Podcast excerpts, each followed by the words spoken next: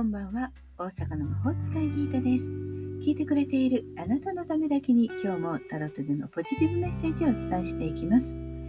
それではこれから引く3枚のカードのうちどれか1枚だけ直感で選んでください。選んだカードはあなたへのヒント。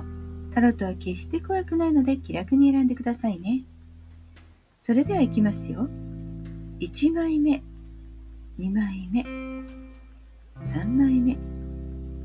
決まりましたか？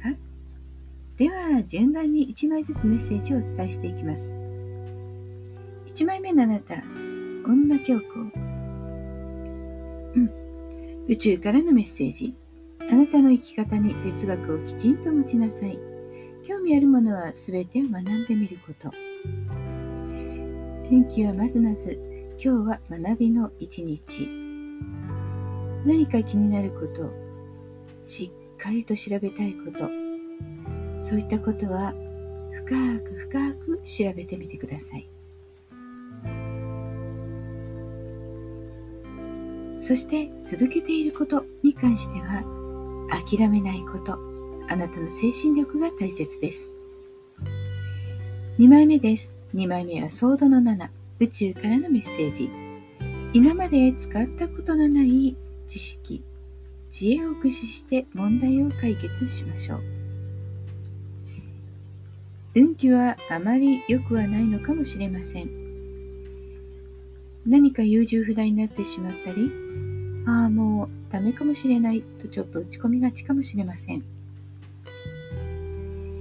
頭がぐちゃぐちゃっていう時は同じ考えがぐるぐる回りそう。新しい考え方斬新なアイデアが大切。諦めなければ解決策は必ずあるというふうにカードは言ってますよ。3枚目です。3枚目は星。宇宙からのメッセージ。輝く未来を手にするため大きな夢とビジョンをしっかり持ちましょう。